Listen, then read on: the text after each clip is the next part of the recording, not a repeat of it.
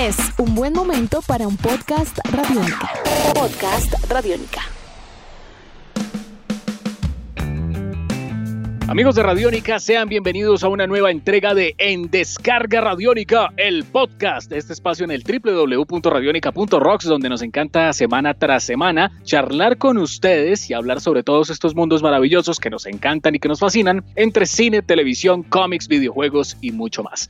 Mi nombre es Iván Zamudio, arroba Iván Zamudio 9 en Twitter, arroba piloto.espacial.3000 en Instagram y el día de hoy, como siempre, ya una tradición en este espacio que lleva más o menos cinco años, me encuentro con el grandiosísimo e inigualable Diego Bolaños, arroba Bolaños y Estrada. Diego, ¿cómo va todo? Muy, pero muy buenos días, tardes, noches, porque no importa la hora en que usted esté escuchando este podcast. ¿Cómo va todo? Muy bien, Iván, un placer. Sí, porque hace cinco años ya estábamos dando hora nosotros en Descarga Radiónica, así que gracias a todos los que han estado siguiendo nuestros podcasts. Recuerden que los pueden encontrar en la plataforma de Radiónica, también los pueden encontrar en Spotify y en muchos otros servicios. Eh, así que cuéntenle a sus amigos, compartan, opinen, hagan parte de este mundo, porque la idea es que nos encontremos en diferentes formatos. Tenemos cada vez más sorpresas para ustedes. Y el día de hoy queremos hablar acerca de una película que creo que apareció como una sorpresa para muchos, ¿no? Esta película fue trabajada con un nombre secreto. Creo que esas películas que tienen esas pequeñas historias y leyendas detrás están destinadas a que suceda algo. Y a mí me gusta más cuando sucede así, Iván, que cuando nos anuncian la película, nos anuncian el producto antes de siquiera tener un guion, plantear un director, cuando es una noticia más del productor que de algo ya trabajado. ¿No le parece que, que, es un mejor augurio cuando nos enteramos que las cosas ya se han hecho sin tener tanta atención? Yo siento que eso fue algo que se aprendió además de los errores. No, porque sí, ya vamos a, ya van a ver por qué. Porque en este caso estamos hablando de que Cazafantasmas, siendo una creación de propiedad intelectual que arrancó en el año 1984 y que el año pasado estuvo cumpliendo 35 años oficialmente, con una celebración pues bastante grande que pues se ha desarrollado incluso hasta parte de este año. Pues para este año estaba presupuestado que saliera una nueva película de Cazafantasmas, pero vamos a verla hasta el año 2021 y que va a llevar por título Cazafantasmas Afterlife. Bueno, hay noticias bien importantes y es que la semana pasada, o hace algunos días más bien, más que semana pasada, se estaban cumpliendo 36 años del lanzamiento de Cazafantasmas. Esta, pues hay que tener en cuenta que Cazafantasmas viene siendo una comedia pionera en el campo de fusionar comedia con ciencia ficción. Exactamente, pues la película se estrenó el 8 de junio del año 1984. Digamos que hubo como, por ese motivo de la celebración, hubo como varios videos, muchos contenidos que empezaron a publicarse desde, desde las redes oficiales de Cazafantasmas, donde apareció pues Dan Aykroyd, quien es uno de los guionistas, creadores y productores de la película, en compañía del señor eh, Ivan Reitman, quien fue el director pues de esta cinta, recordadísimo pues director de, muchas cintas de muchas comedias digamos de los años 80 y pues Cazafantasmas ha sido uno de los puntos más altos en su historia. ¿Qué pasó? En estas charlas donde también apareció el hijo de Ivan Reitman, Jason Reitman, y donde también aparecieron gran parte de, del reparto de la película, entre ellos pues Bill Murray, se dijo que Cazafantasmas Afterlife va a ser una película que no va a cerrar la franquicia hasta ahí. Lo que se dice oficialmente es que Cazafantasmas Afterlife va a ser oficialmente la verdadera Cazafantasmas 3, pero que esta película va a dar pie a que vengan más películas de Cazafantasmas y que se abra la posibilidad de que haya una nueva, podríamos decir, trilogía, haya una nueva aventura de Cazafantasmas con más películas a futuro. Déjeme decirle que es una noticia yo creo que muy buena para los fanáticos luego de lo que pasó en el año 2016. ¿Alguien quiere hablar de lo que pasó en 2016? No me tira. Yo, yo, yo, yo, yo quiero hablar. Pues lo que, lo que pasa es que es lo que le digo. eh, Esta es una película que se, se está haciendo como se deben hacer. Es decir, esta es una película que por muchos años se trabajó con el nombre código de Rust City para no ser descubierta y para que no se sintiera definitivamente sí hace parte de toda esta moda, de la nostalgia, además los actores que participan, la forma en que sí, pero es una película que no está, no es una película oportunista. Y mucho menos después de lo que sucedió con la anterior de 2016, que es una película un poco más oportunista en la medida en que es una película que solo su razón de ser era coger una propiedad intelectual, darle la vuelta, darle un, una participación femenina incluyente que es válida y que es interesante, pero que como todo en la vida y el entretenimiento va a salir mal si se plantea mal. Esta película lo que, lo que busca es lo que usted dice, es dar una continuación natural.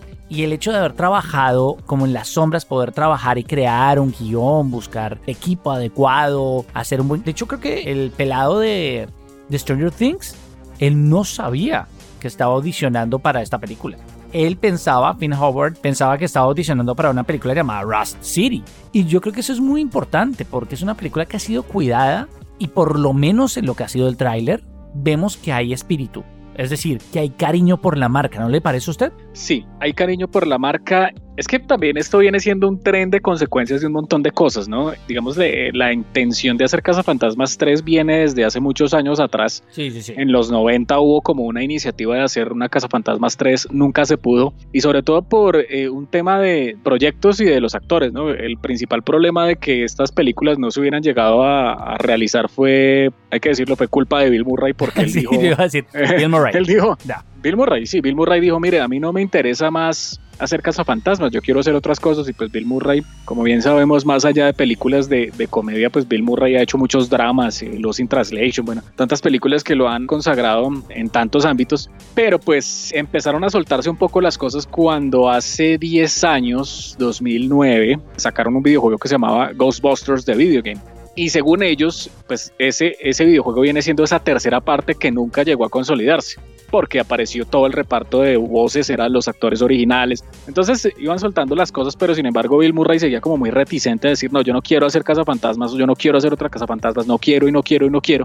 Y finalmente pues pasó algo que fue muy triste y es que Harold Ramis se murió en 2014, el actor que hacía de Egon.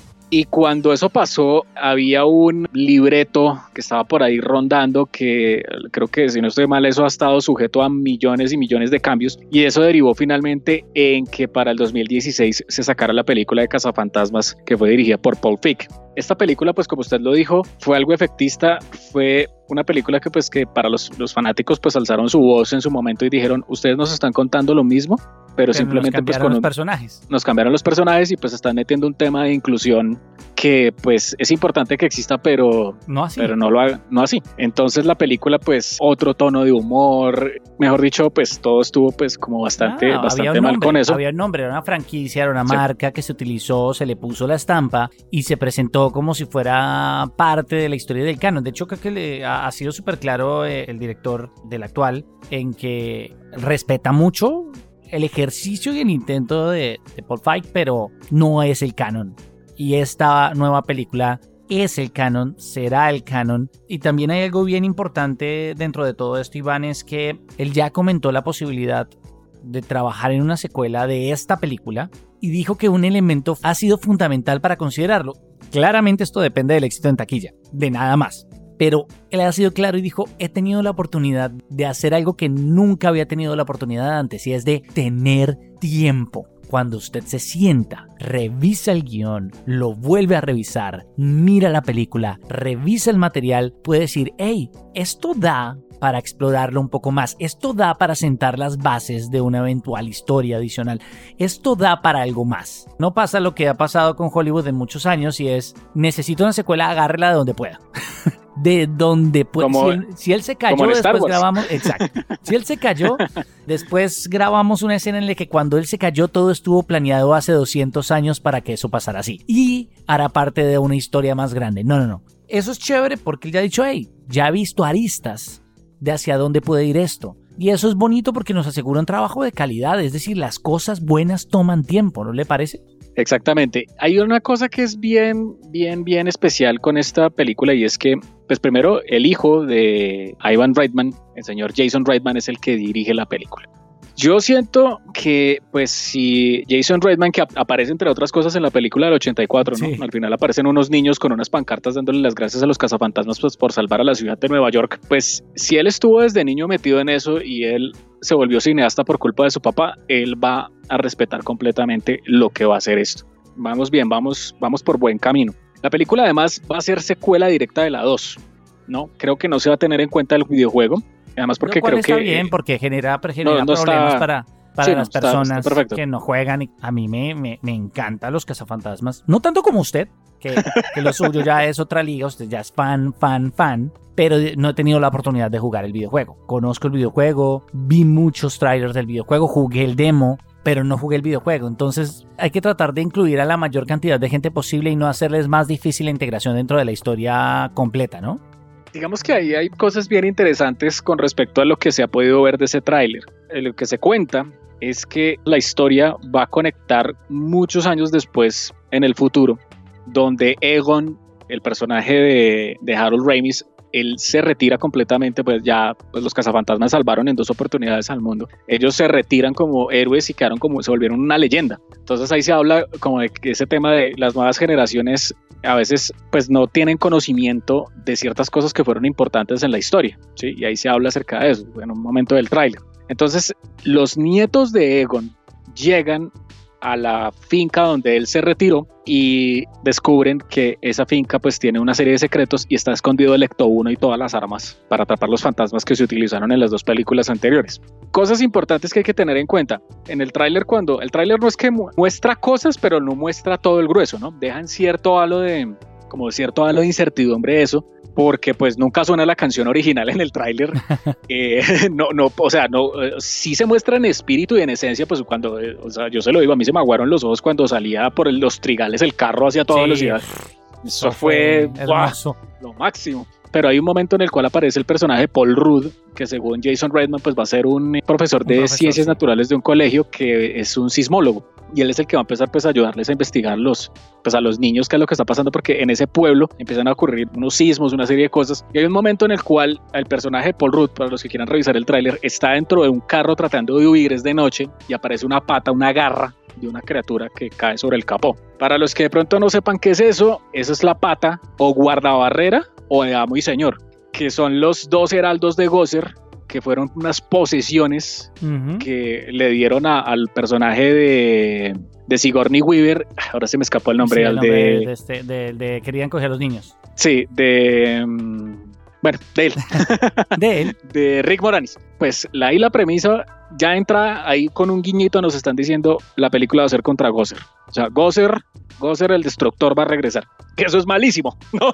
eso, es, eso es terrible. Yo siento que la película va a ser por ese lado. Vamos a ver qué ocurre. Venga. Porque pues Quiero preguntarle, eh, lo único que a mí no me convence de la peli es el tema niños. Eh, A mí tampoco. El tema Stranger Things, el tema It, el tema Goonies, ya. Es decir, pero, pero en serio, ya. Eh, creo que hay otros recursos y sería chévere encontrar otros recursos para tomar estas historias. Eso es lo único que yo sí, debo confesarle que, y además tener a fin, creo que habría sido chévere explorarlo de otra forma. Creo que en otro momento y en otro contexto, el tema niños, bien, chévere, pero siento que en estos momentos la conexión de nostalgia con niños, con sobrenatural, ya por lo menos a mí me sabe a cacho. No sé a usted. Sí, mire, yo no puedo decir que todas las cosas con niños pues estén mal, ¿no? Hay cosas muy buenas como por ejemplo, no sé, historias de miedo para contar en la oscuridad, la película que fue producida por Guillermo del Toro.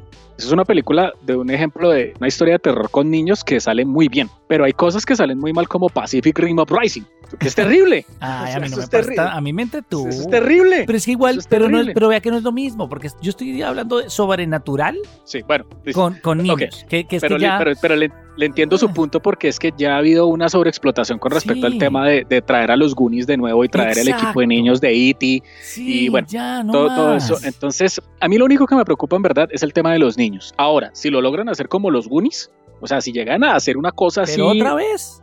pero pues- si lo logran hacer así de bien, pues no, no Entonces creo. que hagan los Goonies. Pero, Sí, pero, pero ya. mire, yo siento que el tráiler mostró cosas, pero no nos ha mostrado el grueso. Entonces hay que esperar otro tráiler, ¿sí? Por lo menos para bueno, sí, este, es- Igual, este es el de introducción. del teaser, exacto. Entonces, porque yo siento que el personaje de Paul Rudd eventualmente puede ser alguien muy importante para la película. Ojalá, es que además, lo- ¿sabe qué es lo Sí. que más me gustó a mí del tráiler? La imagen de televisión de los cazafantasmas en el noticiero o en donde Sí. sea, me pareció tan chévere porque es una cosa que usted dijo muy bien, y es el, el elemento de humor dentro de esta película no es el de otras. Es una película que baila entre la ciencia ficción y el humor, por momentos hay humor, pero por momentos es más seria que una película, digamos, similar como Volver al Futuro.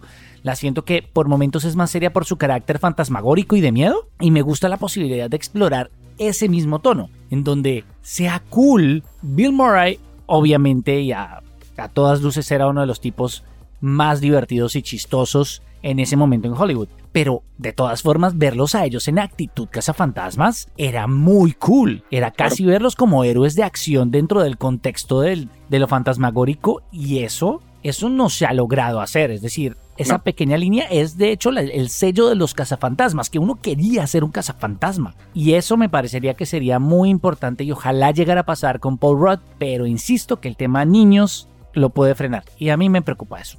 Aunque mire, es, si esta película llegan a plantear como un inicio sin que regrese el equipo, porque yo pienso que puede ser Un Batman Begins Bueno, de... Sí, un exacto. si lo llegan a manejar así y póngale que haya una después una, una nueva película donde recluten a, a un nuevo equipo, yo creo que puede funcionar. O sea, y no estaría mal. Y bueno, y que los niños estén ahí porque ellos saben que su abuelo fue la mente maestra de los cazafantasmas, porque hay que decirlo. El personaje de Harold Ramis, Egon Spengler, ese hombre era el genio Sí, era, Junto a Rey. el corazón. era el hombre, el corazón. Mire, hay una cosa que a mí me, un sinsabor que yo tengo que hubiera pasado, sí. Cuando sacaron la película de Cazafantasmas de la de las chicas en 2016, hubo un proyecto que Sony estuvo trabajando, que la idea era crear como un, digamos, un mega universo de cazafantasmas, digamos, por diferentes dimensiones. Ese era el concepto y es algo que se ha manejado muy bien de los cómics. Es más, para los que quieran revisar, la editorial IDW desde el año pasado ha estado sacando unos cómics que se llama Ghostbusters Dimensions y otro que se llama Cazafantasmas 35 años. Son unos crossovers donde los de las películas se encuentran con los de la serie de televisión de los 80, se encuentran con las chicas y se encuentran con otros cazafantasmas que hacen parte de los cómics. Querían hacer algo parecido y la idea era que esa película la, la produjera los hermanos Russo, los directores de Los Vengadores. Por ahí ya vaya dimensionando Sí, cómo sí. era la idea de la cosa y que Un el señor Chris- of madness de cazafantasmas. de cazafantasmas, donde Chris Pratt y Channing Tatum iban a ser dos cazafantasmas de ese equipo que iban a montar con esa película. Entonces yo siento que es momento de que si tienen a Paul Rudd, que vuelvan a buscar como ese Dream Team de los comediantes que hicieron a los cazafantasmas, pero ahora, o sea, el Dream Team de verdad. Y, me- que y- metan chicas, podrían y lograrlo. metan toda la Metan inclusión todo. que quieran, Sí, pero, todo. pero que sea en función de la historia, de la Sí. marca, no de hacer noticia y de hacer caja. Y yo creería que podría salir bien, pues no sé, igual, me preocupa porque yo creo que lo de Finn no es gratis y al chino hace rato lo quieren perfilar como un Como un futuro, actor. un- una futura estrella. como Drew Barrymore, o sea, Sí, sí, como un Drew Barrymore, como, como un Leonardo DiCaprio, como un... ajá, Es uno de esos cuidaditos de Hollywood y me preocupa eso porque eso, eso siempre, cuando los managers se meten, hay promesas y cuando hay promesas, los productores firman cosas que los directores no pueden cumplir. Eh, es raro, es raro. No, y además que eh, recordemos el capítulo de Stranger Things de Halloween, ¿no? Que ellos, los niños se disfrazan Sí, de, de claro, cazafantasmas. allá, allá por. Allá por derecha, pues Finn Wolfhard se ganó eso.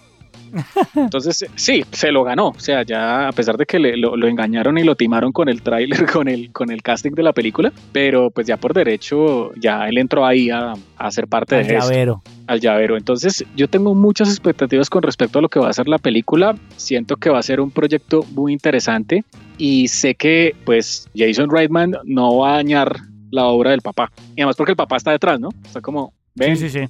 Si necesitas algo, pues yo, yo aquí estoy, ¿no, hijo? Entonces, eh, o sea, Estoy a, a un WhatsApp de distancia. Estoy en WhatsApp de distancia, lo que necesites. Y pues nada, en esta época de cuarentena no alcanzaron a finalizar la película, pero incluso pues Jason Reitman dijo, yo me estoy tomando el tiempo necesario para Tranquilamente. tranquilamente para finalizar la película en postproducción y que quede pero perfecta. O sea, eso fue así. Ya he dicho, la ha visto pero- muchas veces, ha tenido la oportunidad de Sí. verla y verla y decir, ah, qué bonito cuando Hollywood no está respirándote en la nuca. Entonces la película, mucha atención, quedó pospuesta para el 2021. Oficialmente, pues Cazafantasmas Afterlife se estrenará en los Estados Unidos el 5 de marzo del 2021. Esa fecha se iba a preservar para este año en tiempo cercano, pero para Latinoamérica se iba a estrenar hasta agosto. Entonces siempre iban a ser unos unos buenos meses de diferencia. Entonces vamos a ver si ojalá no tuviéramos para Latinoamérica ese, ese lapso de, de una cosa a otra, sino que la película se estrenara en simultánea con los Estados Unidos normal. Eso sería lo ideal, pero pues vamos a ver qué ocurre.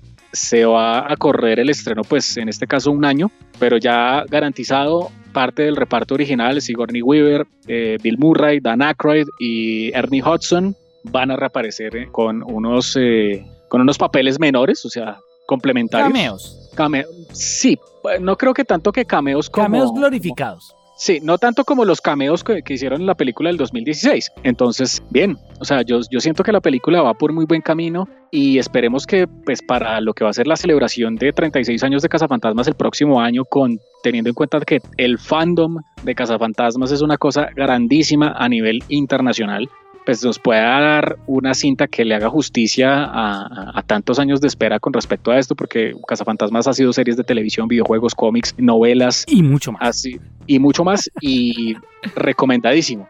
Recomendadísimo. Hay un documental eh, para que lo revisen los que quieran, se llama Ghost Freaks Ghost Freaks es un documental sobre los fanáticos de cazafantasmas a nivel mundial y cómo existe una configuración de que, por ejemplo, existe Cazafantasmas Colombia, ¿sí? los Ghost Corps de Colombia, ¿no? Entonces, eso es como un cuartel de bomberos en este país, están los fanáticos de cazafantasmas, ellos desarrollan su propio su propio logo de cazafantasmas y entonces ahí el mismo caso se repite en todos, absolutamente todos los países del mundo y cuando se hace la convención anual de cazafantasmas pues todos se reúnen, intercambian sus parches, se toman fotos, todo el mundo va con los cosplays de la serie, del cómic, de la película, absolutamente de todo. Entonces es una comunidad muy fuerte, muy grande y créanme que... o somos? Todos somos, somos una comunidad muy grande que está esperando obviamente el regreso de esta película y siento que no nos van a defraudar. Así que pues nada, con ánimo esperar a que llegue el 2021, el 5 de marzo y que podamos pues tener el regreso oficialmente de Casa Fantasmas. Ahí tienen, este es el final de este podcast. Recuerden que se pueden suscribir en las diferentes plataformas de streaming. Por favor, compártanlas. Repórtense a través de arroba radiónica en Twitter, arroba Iván Samudio 9 y arroba Bolanos y Estrada y estaremos muy pendientes de ustedes para la próxima entrega. Además, tenemos muchos otros podcasts recomendados